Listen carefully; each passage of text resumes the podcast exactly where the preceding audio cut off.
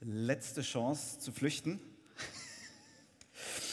ja, ich habe jetzt gerade gesagt, wir kommen heute zum Ende unserer Beziehungsreihe und mir ist bewusst, wir haben über Beziehungen noch längst nicht alles gesagt, was dazu zu sagen wäre, aber die Reihe hat ja auch nur den Titel Beziehungstoolkit, Toolbox. Also es ist ein Werkzeugkasten. Es ist keine Komplettreparatur für eure ganzen geschrotteten Beziehungen und äh, Beziehungsleichen, die ihr so im Keller liegen habt. Ja, also es ist eine Toolbox. Und die Werkzeuge, die wir bis jetzt so angeschaut haben, die müssen jetzt erstmal auch angewandt werden. Und ich erinnere ganz kurz an das Handout. Das gab es, wer letzte Woche da war. Äh, da war es schön gerollt. Heute ist es hier nochmal in äh, nicht so schön gerollt. Und ähm, da waren diese fünf Tipps, ähm, fünf Punkte, die wir gesehen haben, die wichtig sind ähm, für unsere Beziehung. Und ich weiß in dieser Serie, wenn ihr so die letzten Sonntage mitbekommen habt, wir, hatten einen, wir haben einen relativ hohen Anspruch oft formuliert. Das war manchmal, ich habe von manchen von euch gehört, boah, das ist mir echt fast ein bisschen zu anstrengend, was ihr hier so fordert für Beziehungen. Und ich kann das total verstehen. Ähm, das hat einen hohen Anspruch, aber wir haben ja auch alle für unsere Beziehungen eigentlich echt hohe Ziele. Ja, wir wünschen uns ja alle miteinander, dass wir in heilen Beziehungen leben. Wir wollen alle in heilen Beziehungen leben. Und heile Beziehungen, die kosten was. Aber das ist mir auch wichtig bei all dem Anspruch, den wir haben, ähm, möchte ich dir sagen, hey, sei gnädig mit dir. Sei nicht nur gnädig mit den anderen, sondern sei auch gnädig mit dir. Manche Dinge, die du erlebt hast, die dir vielleicht angetan wurden, die brauchen Zeit. Da brauchst du Zeit, um damit klarzukommen, um da drüber zu kommen, um vergeben zu können und um den ersten Schritt wieder Richtung Versöhnung machen zu können. Also sei da gnädig mit dir. So, wenn wir über Beziehung reden und uns die Frage stellen, hey, was sagt und denkt Gott eigentlich zum Thema Beziehung, dann sprechen wir heute jetzt auch über einen Aspekt, der in der Bibel richtig, richtig oft vorkommt. Und zwar. Wer kennt den Song? Was? War schlecht gesungen? Okay, es gibt Gründe, warum ich nicht im Musikteam bin. Okay, Daisy kennt den Song. Welcher Song war es? Yeah, let's talk about sex, baby. So, also, wir reden heute über diesen Punkt, äh, über Sex. Ähm, und alle, die denken, oh shit, wo bin ich hier gelandet? Entspannt euch, es wird nicht so schlimm, glaube ich. Also das Ding ist, im Alten Testament geht es total oft um Sex und Sexualität und zwar überraschend positiv. Ähm, Im Neuen Testament geht es auch immer wieder darum.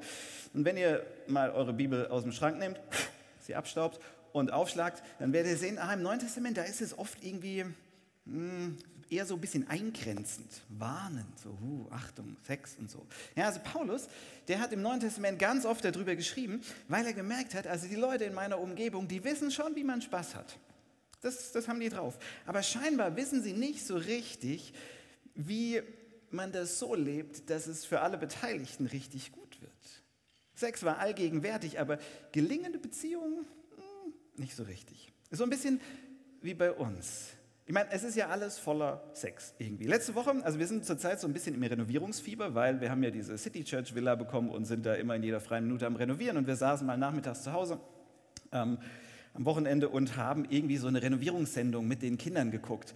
Und in der ersten äh, Werbepause plötzlich Werbung für Amorelli.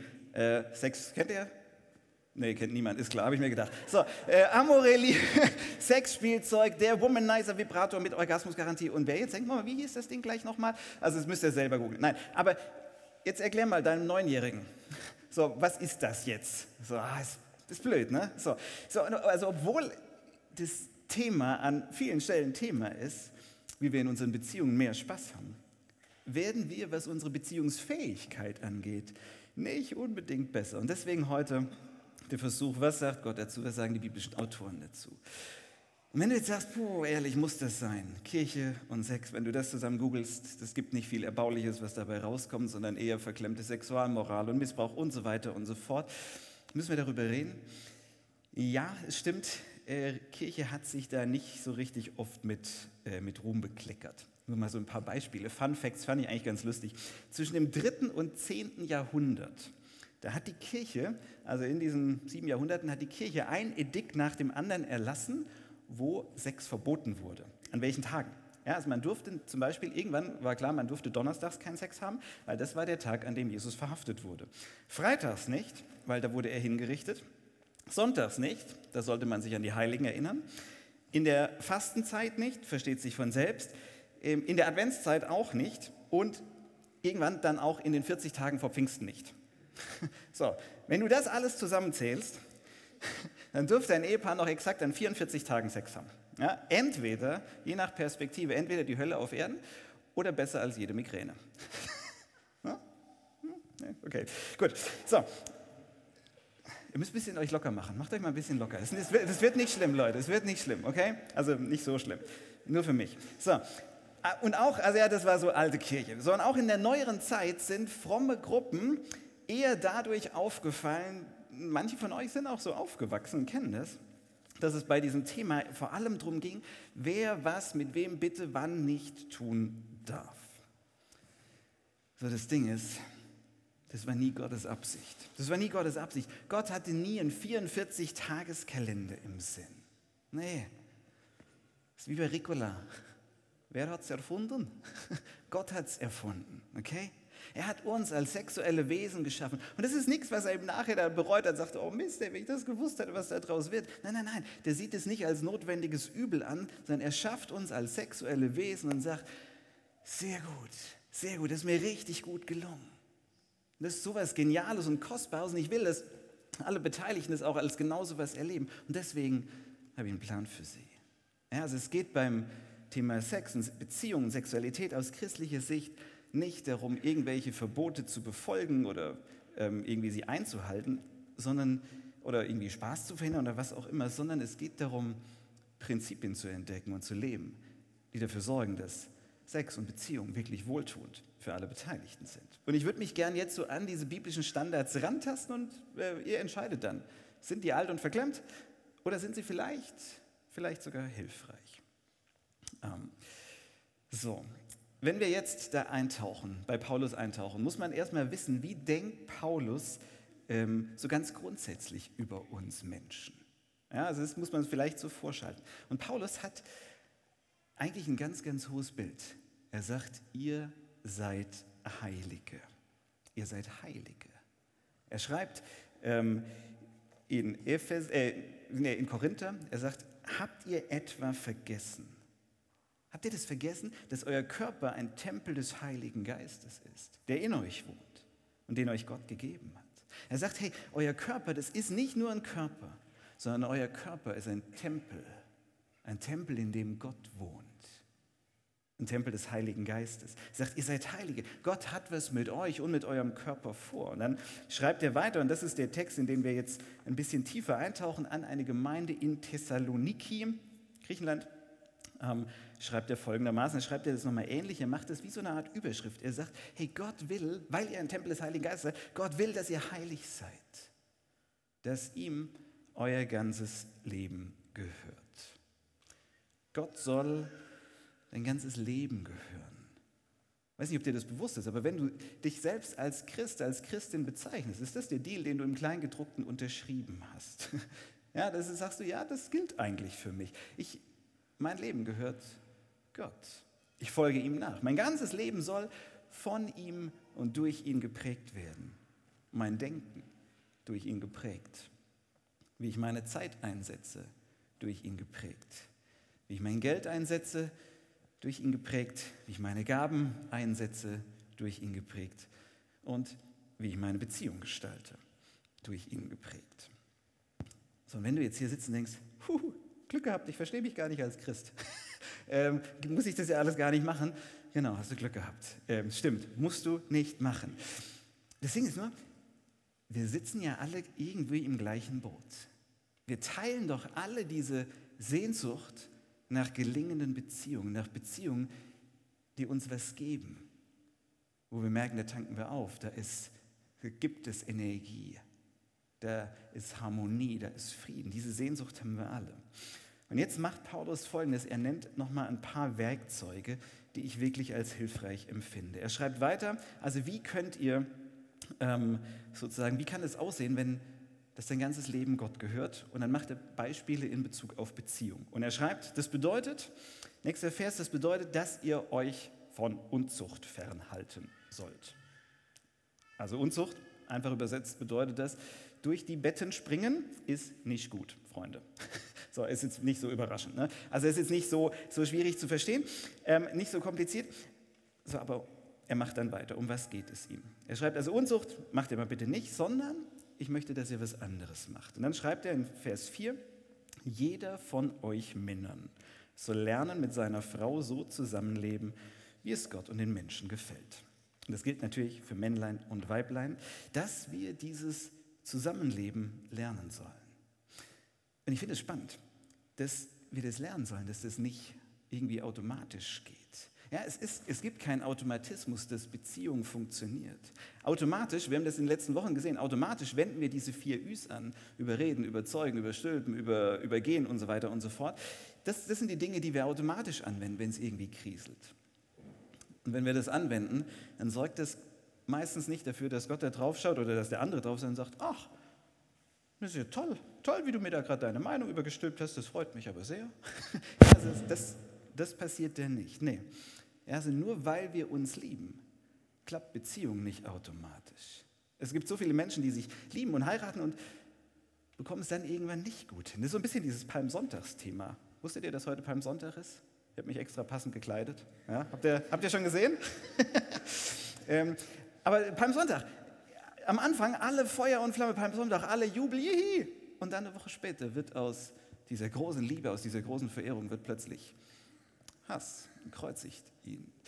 So geht es manchmal in unseren Beziehungen. Wir kreuzigen uns häufig zum Glück nicht, aber wir starten gut und irgendwie funktioniert es dann nicht mehr. Wir kriegen es nicht gut hin, gut zusammenzuleben, weil wir es nicht gelernt haben. Weil Menschen es nicht gelernt haben. Weil bin ich das? Ja, wahrscheinlich bin ich das. Okay, ich bin das. Ich muss das irgendwo anders hinmachen. Ähm, Moment. Genau, weil wir es nicht gelernt haben, gut zusammenzuleben. Ähm, machen wir mal rechte Hosentasche, vielleicht ist da besser. So, das Ding ist, mir gefällt es an diesem Vers, ähm, dass wir lernen sollen. Wir sollen lernen, wir sollen unterwegs sein, nicht da bleiben, wo wir sind, sondern beständig lernen, wie wir als in Beziehung leben können. So, und jetzt kommt Paulus mit einem ganz konkreten Lerntipp. Und er sagt, ihr sollt nicht blind euren Leidenschaften folgen. Und diesen Satz, den gucken wir uns jetzt den Rest der Predigt miteinander an. Ihr sollt nicht blind euren Leidenschaften folgen. Erstens Leidenschaften.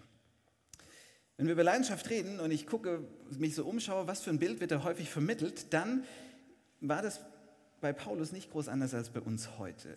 Weil Sex ähm, und Leidenschaft wird uns heute oft verkauft, als wäre das wie so eine Art Grundbedürfnis, so ein Ding wie, wie Hunger. Ja, also ich habe Hunger, also esse ich. Ist gar keine Frage. Und Sex wird in der gleichen Kategorie verortet. Ich habe Lust auf Sex, also hole ich ihn mir.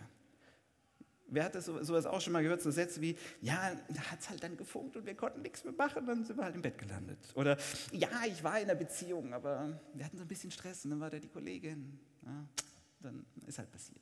So, oder irgendwie so. Das ist, das ist weit, weit davon entfernt von lernt gut zusammenzuleben. Lernt gut zusammenzuleben. Das Ding ist, wenn wir so denken, so, ja, dann ist halt passiert und so und so weiter, wenn wir so denken und reden, dann sagen wir eigentlich damit, ich bin ein Körper. Ich bin ein Körper. Und mein Körper bestimmt, was ich tue. Meine Hormone, die steuern mich, die sprudeln, also habe ich Sex. Wenn sie nicht sprudeln, dann nicht. Und so. Und was wir damit sagen, ist, eigentlich sind wir wie Tiere. Ja, bei Tieren läuft das ja genauso ab. Brunftzeit, Männlein sucht paarungsbereites Weibchen und los geht's. Ich glaube, der Löwe macht sich jetzt nicht so viel Gedanken vorher, ähm, ob er die Löwin vom Charakter her gut findet und ob er ganz lange mit ihr glücklich zusammen sein möchte, sondern nee, da geht es darum, es Paarungszeit. So, let's go. Sex wird oft auf dieser tierischen Ebene verkauft. So nach dem Motto, das ist ein Grundbedürfnis, dem musst du folgen, das ist ja sonst ungesund. Das Ding ist nur, wir sind keine Tiere, wir sind Menschen wir haben einen Geist. Wir sind Personen. Wir haben auch, was das Thema Sex angeht, natürlich handlungsfrei. Wir sind unseren Hormonen nicht unterworfen. Wir sind keine Tiere. Laut Schöpfungsbericht stehen wir da ein paar Stufen drüber. Aber was wir auch nicht sind, wir sind auch keine Engel. Und es wurde oft leider, gerade in, in frommen Kreisen, wurde so getan, als wären wir Engel. Sex haben wir nicht, Punkt. Ja, wir gehen völlig hormonlos durchs Leben bis zu dem Tag, an dem die Hochzeitsglocken läuten und dann verwandeln wir uns urplötzlich in die Sexmaschine. So. Das ist Blödsinn. Sowohl Engel als auch Tiere waren vor uns da. Wir sind die Krone der Schöpfung. Wenn wir uns als Engel sehen oder als Tiere, es ist immer ein Rückschritt. Wir sind weder nur Körper noch nur Geist. Wir sind Menschen und das bedeutet, wir sind eine Einheit von Seele und Leib und das ist gut so. Es ist gut, dass Hormone sprudeln. Ja, Leidenschaft ist gut. Leidenschaft ist gut, aber ich bin ihr nicht hilflos unterworfen. Wir sind eine Einheit von Seele und Leib. Die beiden kannst du nicht trennen, die kann man auch nicht ähm, in Bezug auf Sex voneinander trennen. Das ist eine Illusion zu denken, ich könnte nur den Körper von jemand haben.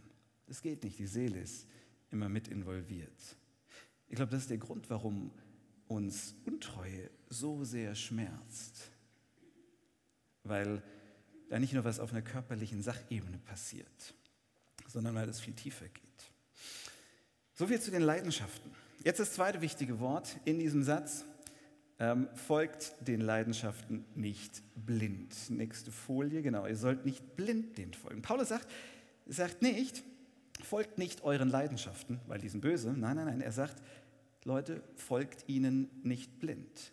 Leidenschaft sind erstmal da und es ist gut so. Aber ob sie zum Leben, zum Aufblühen beitragen oder ja nicht, das hängt davon ab, ob wir uns davon kontrollieren lassen oder, also blind davon kontrollieren lassen, oder ob wir das Ziel sehen, nicht blind sind und Richtung Ziel unterwegs sind. Er sagt, seid in euren Beziehungen nicht blind unterwegs, sondern habt das Ziel im Blick. So, wie sieht ein sehender Umgang mit Leidenschaft und Sexualität aus? Laut Bibel, laut, und es zieht sich eigentlich komplett durch, laut Bibel ist Sex nicht was, was man halt mal so macht und dann mal guckt. Ja, das ist nichts, was du mal hast und dann weiter siehst, sondern Sex hat immer Konsequenzen. Sexualität hat Konsequenzen. Und ich werde euch jetzt gleich eine Stelle vorlesen und die ist ein kleiner Schocker. Ähm, also macht euch, entspannt euch, die ist ähm, Sehen wir heute nicht mehr so, aber ihr werdet darin, darin kann man, kann man ganz schön viel entdecken. Das ist eine sehr krasse Stelle, kommt aus dem Alten Testament, 5. Mose, Kapitel 22. Da gibt es ein göttliches Gebot, das folgendermaßen lautet. Wenn herauskommt, dass ein Mann eine junge Frau vergewaltigt hat, die noch nicht verlobt ist, dann muss er ihrem Vater 50 Silberstücke zahlen und sie heiraten. Er darf sich sein Leben lang nicht von ihr trennen weil er sie gezwungen hat, mit ihr zu schlafen, mit ihm zu schlafen. Wir lesen hier von einem Mann, der eine Frau äh, vergewaltigt. Der hat Sex mit einer Jungfrau. Ähm, und jetzt muss man wissen, dass in der Zeit im, ähm, im alten Orient, da, war der, da hing der Wert einer Frau davon ab, ob sie noch Jungfrau war oder nicht. Kein Mann hätte nur im geringsten darüber nachgedacht, eine Frau zu heiraten, die nicht mehr jungfräulich war sondern das, was für unsere Ohren barbarisch klingt, dass Gott hier einer Frau zumutet, mit ihrem Vergewaltiger sozusagen den Rest ihres Lebens zu verbringen.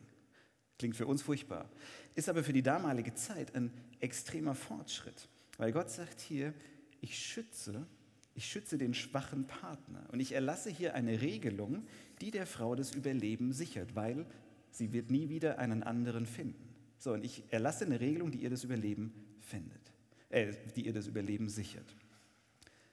Was dahinter steckt ist, wenn du Sex mit ihr haben willst, sagt Gott sozusagen in diese Zeit hinein, dann musst du auch bereit sein, sämtliche Konsequenzen zu tragen. Das bedeutet, du musst für sie sorgen. Du kannst nicht einfach so Sex mit irgendjemandem haben, sondern mit Sex geht immer einher, dass ich für meinen Partner Versorgung übernehme. Ich finde es faszinierend, sozusagen, wie Gott in den jeweiligen kulturellen Kontext hineingesprochen hat, wo die Zeit nun mal so war, wie sie war, aber der Zeit immer ein ganzes Stück voraus war. Natürlich ist es heute nicht mehr so, dass aus einem reinen Geschlechtsverkehr, um mal den technischen Begriff zu gebrauchen, dass aus einem reinen Geschlechtsverkehr zwangsläufig irgendwie eine Hochzeit folgen muss. Ist klar, sind wir, sind wir nicht mehr. Aber ich glaube in die Grundwahrheit, davon bin ich zutiefst überzeugt, die gilt auch heute noch, nämlich dass Sex, so wie Gott ihn erfunden hat, immer die ganze Annahme des Partners einschließt. Dass, wenn ich Sex mit jemand habe, damit auch die Verantwortung für den anderen mit übernehme. Ja, anders formuliert, Wenn ich überlege, Sex mit jemandem zu haben, aber nicht bereit bin, die Verantwortung für mein Gegenüber zu übernehmen. Und mit Verantwortung meine ich hier, wenn ich nicht dahingehend unterwegs bin, den anderen mit dauerhaft zu versorgen, ihm treu zu sein und zu lieben, dann versündige ich mich. Diese drei Attribute, das sind ganz klare Faktoren, die zu einer Partnerschaft, in der es auch Sex gibt, dazugehören. Liebe, Versorgung und Treue. Und zwar nicht auf begrenzte Zeit, sondern bis dass der Tod euch scheidet. Wer nur Sex hat, aber das andere nicht gibt, der sündigt. Und das nicht, weil Sex an sich jetzt irgendwie so furchtbar schlimm wäre, sondern Sünde bedeutet ja Zielverfehlung. In dem Sinn verfehlt dann der Sex das Ziel, nämlich was ich dann mache, ist, dass ich ein Ebenbild Gottes, ein Wesen, das Gott als sein Ebenbild betrachtet, dass ich das herabwürdige, ein Stück weit auf ein Ding, auf ein etwas, was mir ab und zu gute Gefühle und ab und zu auch hier und da noch einen Orgasmus verschafft. Wenn wir das so machen, dann sagen wir indirekt zu Gott, hey, du weißt was, Gott, du bist für ihn vielleicht oder für sie vielleicht gestorben, aber es ist mir egal. Ich will ihn oder sie einfach nur benutzen. Ich wäre niemals zu einem ähnlichen Schritt wie du, Gott, bereit. Und das ist natürlich was, das würden wir nie so sagen. Ja, das würden wir auch nie laut äh, aussprechen, das wäre peinlich oder verletzend. Aber das transportiere ich.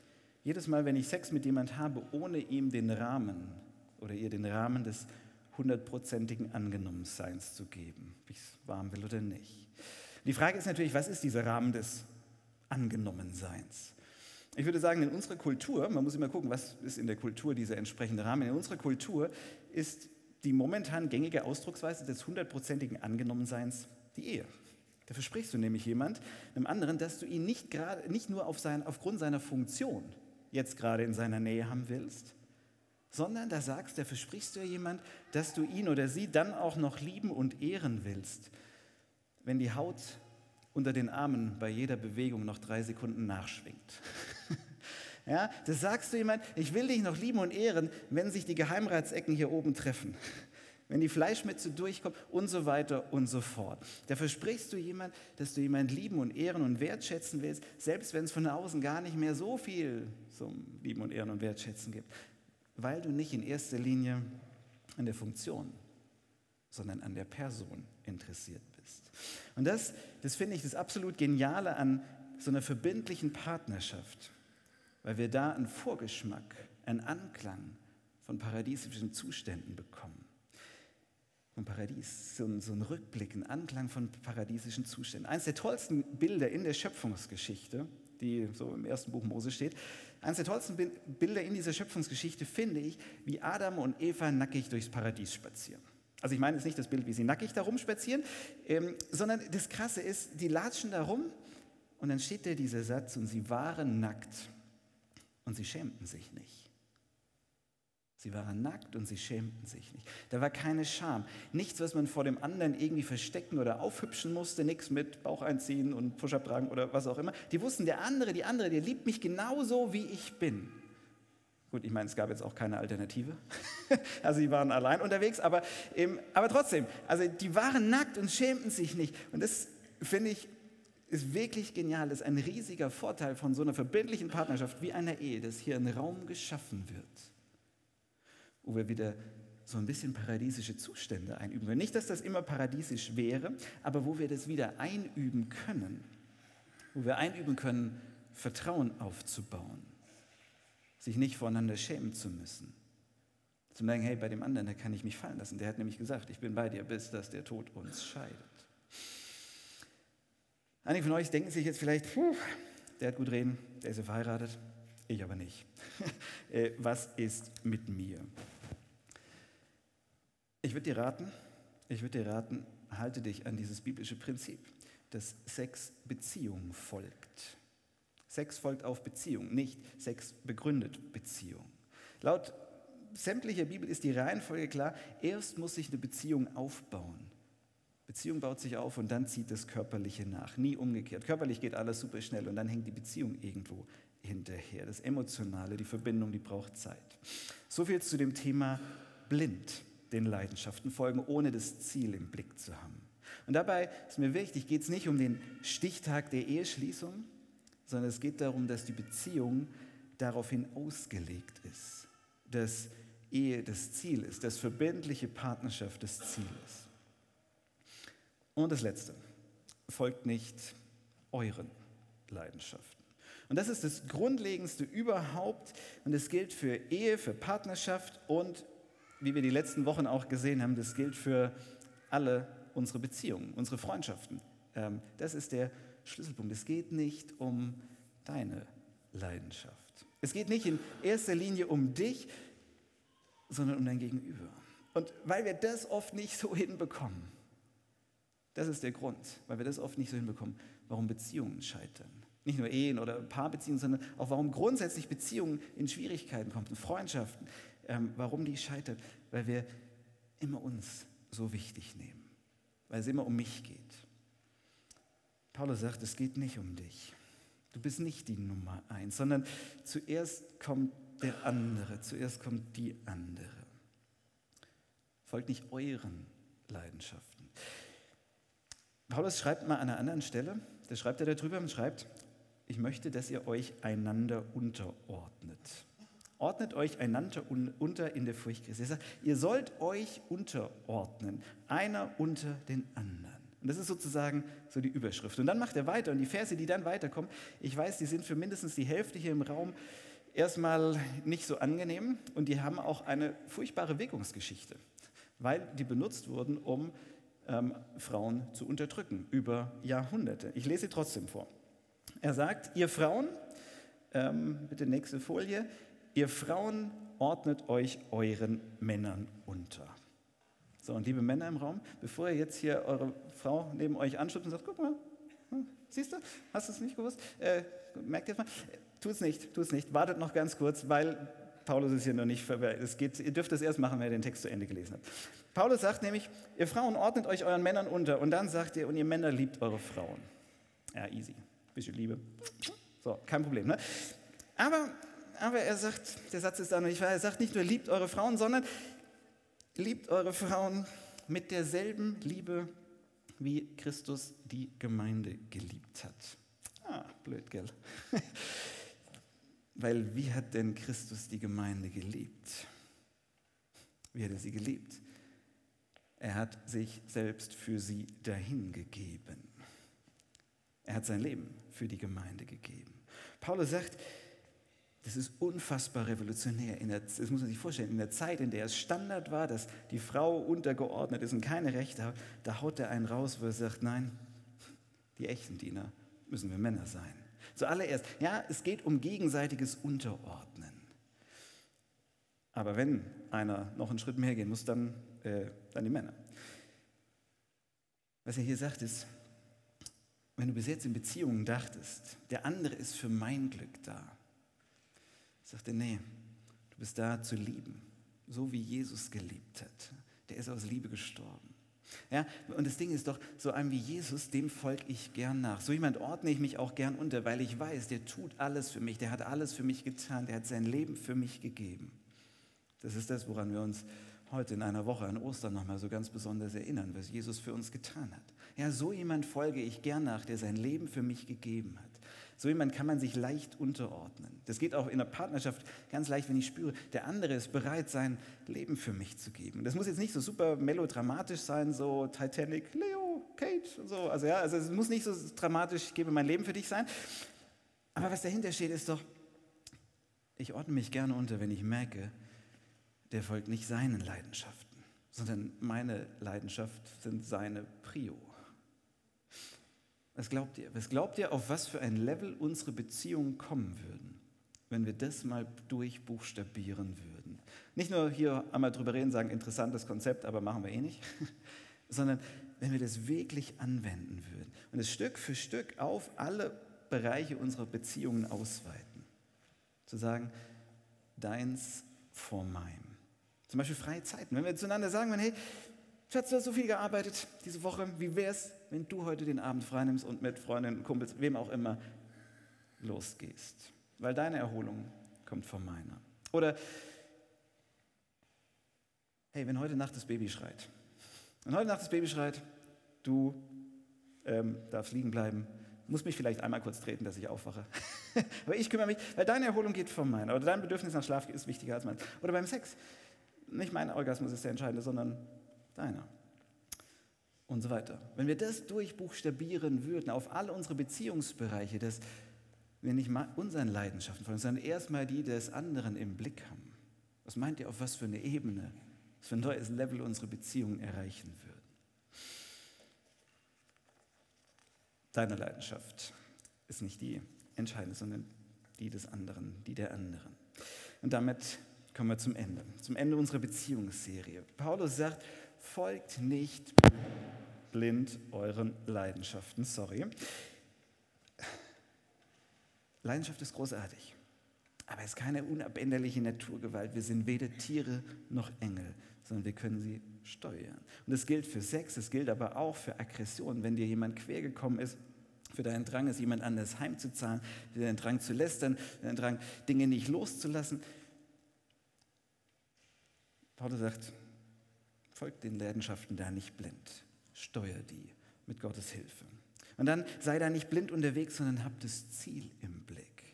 Und das Ziel, das haben wir über diese ganze Serie gesehen, das Ziel ist Versöhnung in tiefer Verbundenheit zu leben mit meinem Partner, meiner Partnerin, aber auch in meinen sonstigen Beziehungen. Das Ziel ist die Annahme des anderen, die ganze Annahme, Treue und Liebe und Versorgung. Wenn ich das im Blick habe, dann weiß ich auch besser, was der nächste Schritt ist. Dann weiß ich besser, was der nächste Schritt ist. Und das ist häufig diese Entscheidung, die Bedürfnisse des anderen an Nummer eins zu setzen, indem wir uns gegenseitig unterordnen. Ich bin überzeugt, wenn wir diese Toolbox anwenden, dann werden unsere Beziehungen besser werden. Ganz egal, ob als Paar oder in Freundschaften oder sonstigen Beziehungen. Und ich glaube wirklich, das ist das, was Gott sich für dich und für mich wünscht. Dass wir in diesem Zustand des Shaloms leben, des Friedens. Nicht nur so ein bisschen Friede, Freude, Eierkuchen, sondern des wirklichen Friedens, dass wir in heilen Beziehungen leben. In einer heilen Beziehung zu uns selbst, in einer heilen Beziehung zu meiner Vergangenheit, in einer heilen Beziehung untereinander, mit anderen und in einer heilen Beziehung zu Gott. Das ist, Gott, das ist das, was Gott sich für uns wünscht, dass wir in Shalom leben, in Frieden, zu mir, zueinander und zu Gott. Vielleicht war manches von dem, was jetzt heute hier kam, für dich neu oder du sagst, sehe ich anders oder ich habe das vielleicht bislang anders gesehen, ich habe das anders gelebt oder du merkst, hey, eigentlich, eigentlich sehne ich mich danach, das in meiner nächsten Beziehung oder in meiner jetzigen Beziehung oder richtig anzugehen, diese göttliche Toolbox anzuwenden. Und dann lade ich euch ein, wenn ihr das merkt, jetzt die nächsten Lieder ähm, so als Entscheidungshilfe zu nutzen. Diese, in den nächsten Liedern werden wir viel darüber singen, sozusagen, dass wir Jesus gehören, dass wir Gott gehören, dass wir ihm nachfolgen wollen dass wir ihn anbeten wollen.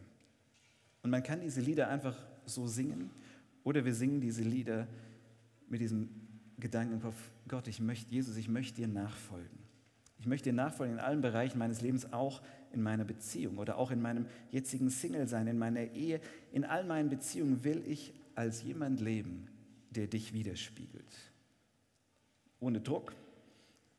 Davon hängt dein Heil nicht ab, wenn du Dinge nicht so hinbekommst aber mit diesem Wunsch, Shalom zu leben. Zu dir, zu Gott und zum Nächsten. Gott segne euch. Amen.